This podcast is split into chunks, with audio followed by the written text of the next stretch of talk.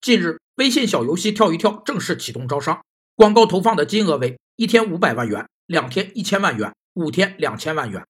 作为国民级应用的微信，必然会为腾讯带来丰厚的回报。但对于企业来说，一天五百万的天价广告值吗？通常，企业会从有效受众、广告的单位成本、广告的时段与版位来评估和选择投放媒介。广告投放要遵循效益最大化原则，以最小的成本换取最大的效益。有四个具体原则：一是有效受众扩大原则，投放广告应最大程度的互补挑选媒介，满足广告发布覆盖最大的有效人群。二是巩固提高原则，多种媒介配合，延长受众对广告的注意时间。三是信息互补原则，利用不同媒介的不同传播特性。四是时空交叉原则，利用不同媒介的不同时间特征。互联网有句名言是：当一个线上服务免费时，你就不再是顾客，而是产品本身。超过十亿的微信用户造就了跳一跳天价的广告费。